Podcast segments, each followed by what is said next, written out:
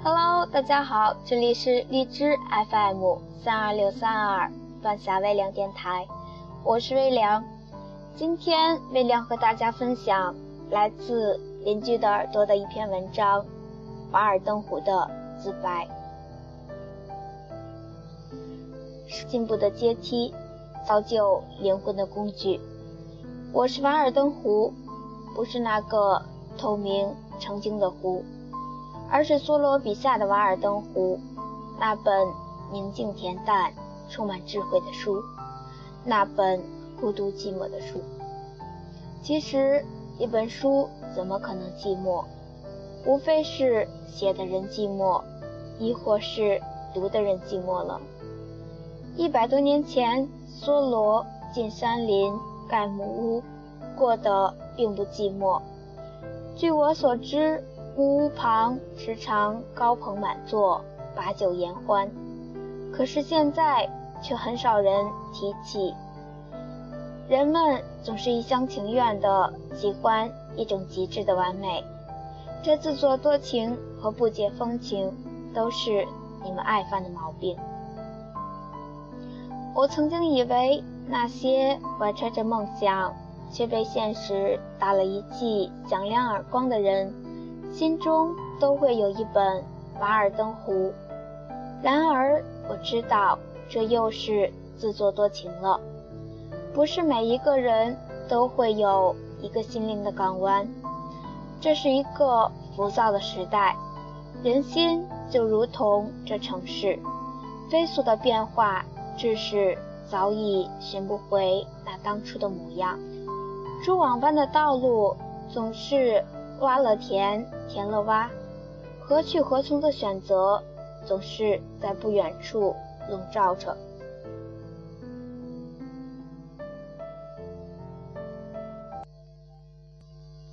你们总是过于匆忙，不知所谓的忙。即便是休假旅游，也是匆匆忙忙的跑遍各个景点，定格在风景名胜的照片里。注上“到此一游”的标签，从此再无交集。你们总是过于功利，做任何事情都有着明确的目的性。当忙碌被迫成为一种习惯时，喧嚣浮华也必然成为得以生存的外在环境。不能否认，每个人都渴望自由安逸的生活。可是生活在凡尘世俗中，面对各种各样的诱惑，背负各种各样的压力，大部分人都只能按照约定俗成的生活方式，或早或晚而已。想想自己有多久没有在霓虹灯的闪烁下数数夜空中越发暗淡的星星，有多久没有驻足倾听。风中那若有若无的细雨，又有多久没有寻找雨中燃逝的记忆？真正的美好不需要诉说，它是用来感受的。窗前的一片叶子也能看尽四季变化。美好的事物，一切都无从想起。静谧永恒，无关言语。语言总是软弱的，当你诉说。以及解脱。我一直相信，每个人都会有那么一天，当信仰淹没了冷暖，岁月沧桑了永恒，人们就想着完成一项使命，而不是审视那已知的孤寂。一定是这样的，至少海子在铁轨旁决定自己命运的时候，他的背包里。就装着我，人们总是似是而非地说着，其实不在于去哪里，在哪里，而在于想做什么。可是，又有多少人真正的知道自己想要的是什么？别人的生活终究是别人的生活，别人的感情终究是别人的感情。即使选定了生活方式。还要保证以后的想法和现在的基本一致，这才不会有落差。由俭入奢易，由奢入俭难。虽然梭罗觉得自己过得幸福充实，但是他也会精心计算自己造哪间小木屋的支出。只要愿意，任何时候都可以比他过得自由。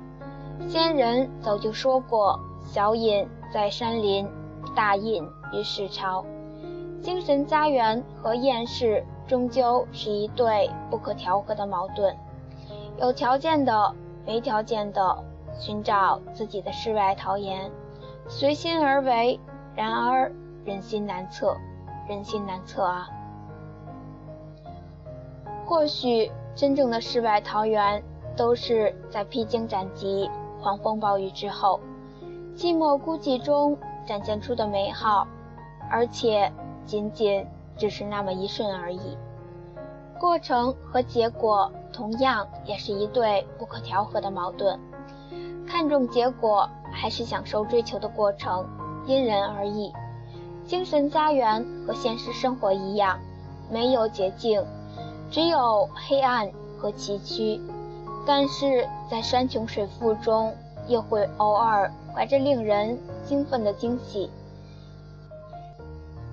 事物最美妙的时候，往往是等待和刚好等到的那一刻，真实才是永恒的。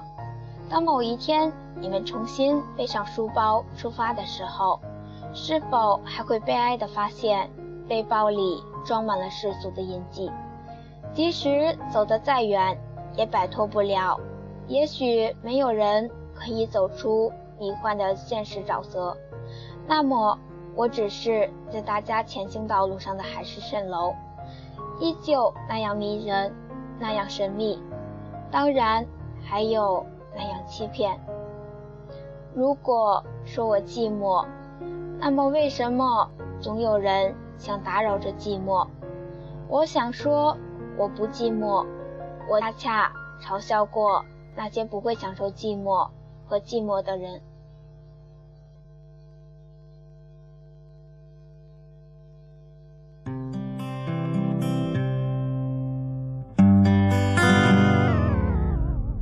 沿着这条路一直朝前走。在不远的地方就有一个路口，你可以向左转，也可以朝前走，但是你不能停留。不要抬头四处张望，这里没有你要的。好风光，不要等待幻想，更不要奢望。这里没人歌唱，没有谁能将你阻挡。竖起的拇指向山峰，庄严坚强。山里藏着你的愿望，像母亲的召唤。那一晚，醉的。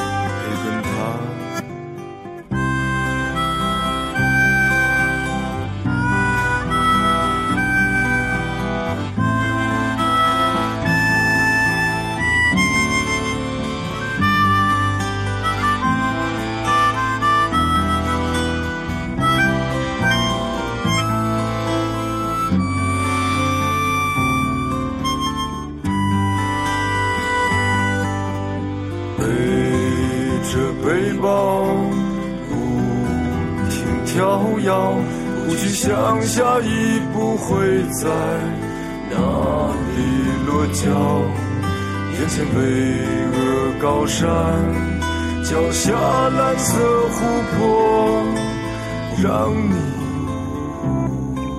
安宁喜乐。燃起萤火，温暖田野，闭上双眼，为这世界。的友情祷告着，岩石般的沉默，孩子般的无限，心里怀着春天，